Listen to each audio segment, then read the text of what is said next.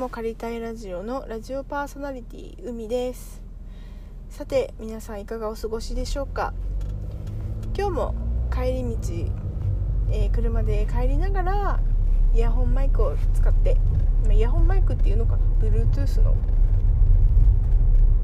マイクを使って、えー、配信撮影をしております。ちょっと途中途中でウィンカーの音とかが入ったらすいません。ご了承ください。というわけで、えー、ちょっとね9月10月と後半いろいろあって、えー、更新が滞ってしまっておりましたがまた元気に再開したいと思ってます。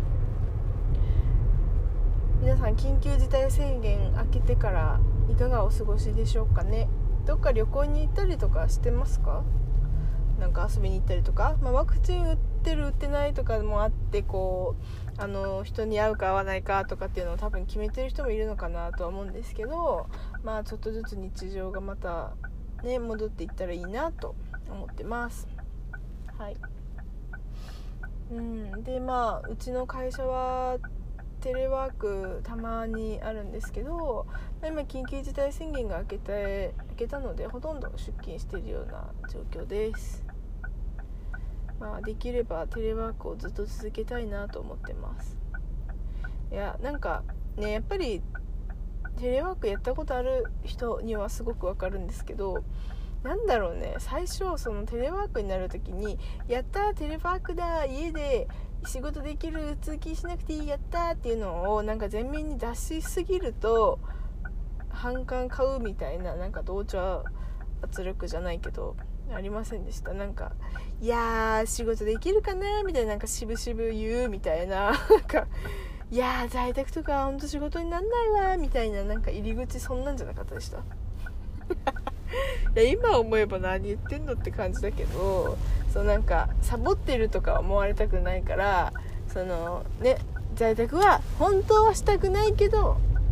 何ていうの本当はしたくないんだけど仕方なくしてんですよみたいななんかそういうのをまあ、出してたなって自分も今では思うんですよね、まあ、それが1年前とか。でも最近は緊急事態宣言終わってテレワークからまた通常勤務に戻りつつあるんですけどなんかいや本当今だったらもうテレワークの方が本当に楽だわってこうみんな言うようになりましたね。勤務出勤5日間とか6日間とか出勤するのって本当に大変みたいな。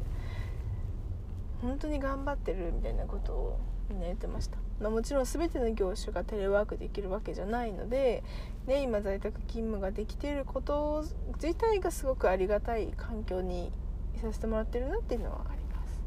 はい。そんなわけで今日は私の仕事の話をちょっと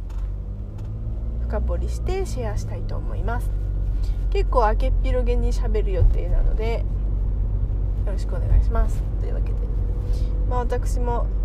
えー、ちょろっとお話ししてましたが、まあ、普通のねしがない会社員として働きながら、あのー、時々キャリア開発キャリア研修だったりキャリアコンサルティングをあの個人でねやっているんですけれどもなんだろうね。なんだろう。本当の本当の本当のことを言うとやっぱり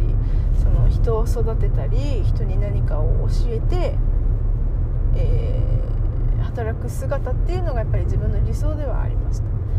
まあ教師とかそういった、ね、セミナー講師とかいろんな道があるのかなと思うんですけど会社の中であれば上司とか先輩という立場になって部下や後輩に何かを教える。やっぱりそこが私にとってウェイトが大きくてこう人に指導するっていう部分がねなんですけど実際今の自分の会社の業務で限定して言ったらそう必要とされてないわけなんですね。別になんだろうそんなことする必要ないっていうか。でもその二足のわらじ的な感じで、まあ、副業してるほどでもないんですけど、ね、キャリアコンサルティングをこう個人的にやっていく中でいややっぱりあるべき姿はこっちだよねみたいな理想の上司像があってなんだろうそれをこうみんながまあ守るっていう表現をしたらおかしいのかな。まあ意識してねやれるのが一番いいんだろうけどなかなかそうもいかない現状があったりとか難しいなと思うことがよくあります。でそれを考えるたびに仕事変えようかなとか転職したいなっていうふうに思うことももちろんあります今の会社の仕事内容とか環境は本当に私が今まで積み重ねてきたその業務内容とかけ離れていて何にもこう役立てられないんですよね持ってる資格とかも。なんか私が今ここでキャリアを重ねていることが自分の履歴書にとって何どういい影響を及ぼすのかなっていうのをすごく考えてます。今でもね。うん。それだったら自分のやりたいことを突き詰めてそういうことがちゃんとできる会社に行くのも一つなのかなと思って本当に転職のことを考えない日はない毎日。そんな日々を過ごしてます。会社に行きたくないとかそういうわけではなくて会社に行けば仕事もあるし、まあ、仲良く働いて働かせてもらってるし上司とか先輩にもいろいろね教えてもらってて恵まれてるんですけどその中でやっぱり自分のこのキャリアが見えないんですよね。今後このまままっすぐ歩いていった時に自分が一体どんな人になっているのかが全く想像できないのでうんなんかそれが今ちょっと心苦しくあります。例えば今の自分のやってることの先に自分のなりたい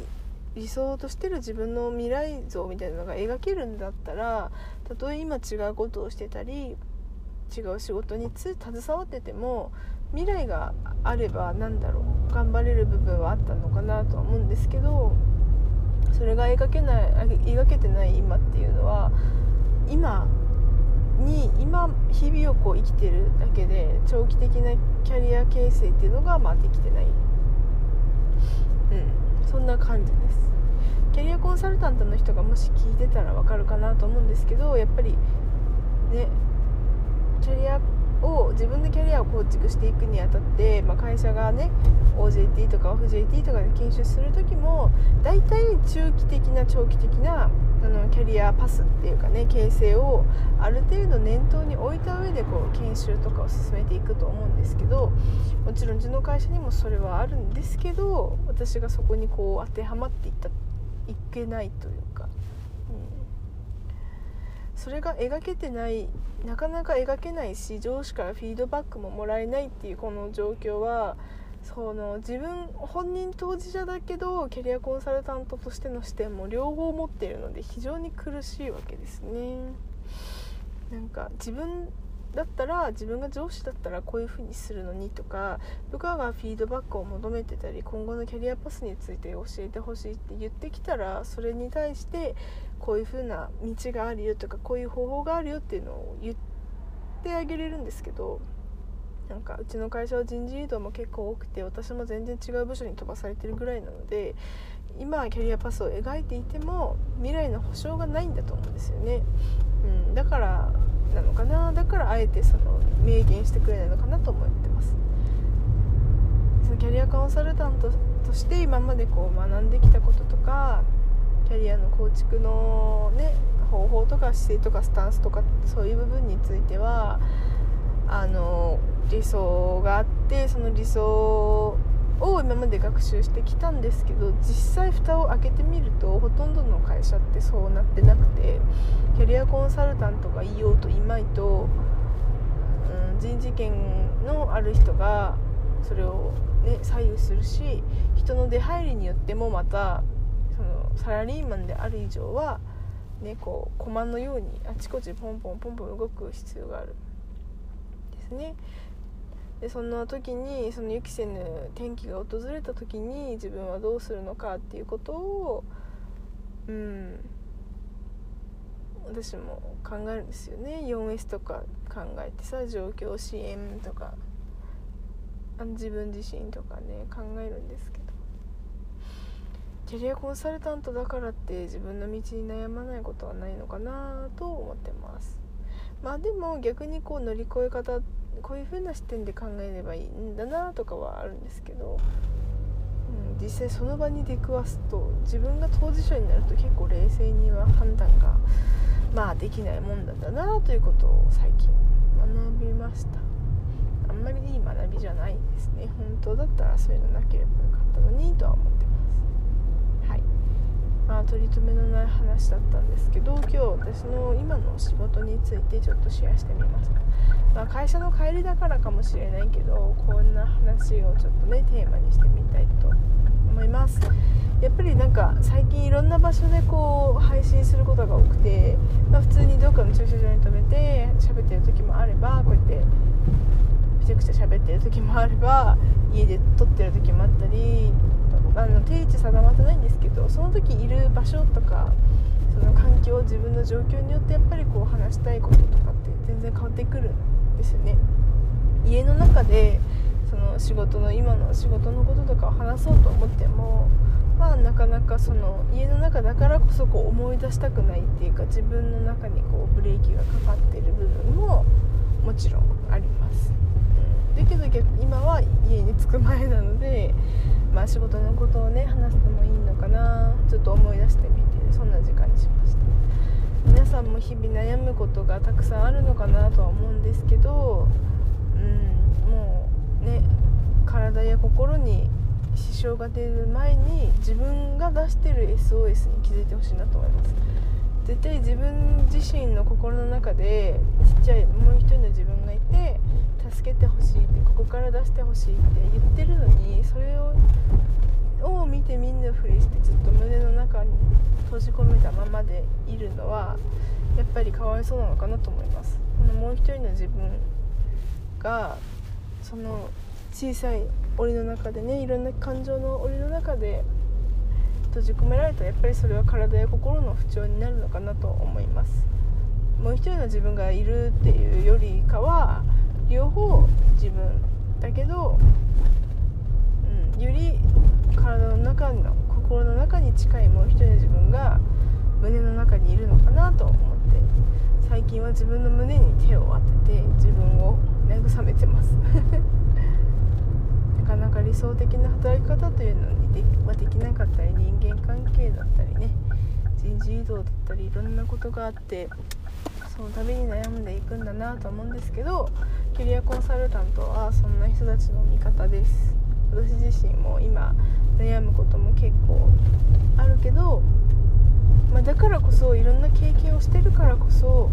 なんだろう完全に共感することはできないかもしれないですけどどういう気持ちになるかは多分想像できるのかなと思ってます。その上でこう客観的に見てこうした方がいいよって自分の頭の中で出なかった答えをの結論を出すのにキャリアコンサルタントを活用するのは絶対にありなのでもし身近にいたら是非その人を頼ってみてください。そんなわけでお家に着いたので今日の撮影はおしまいです。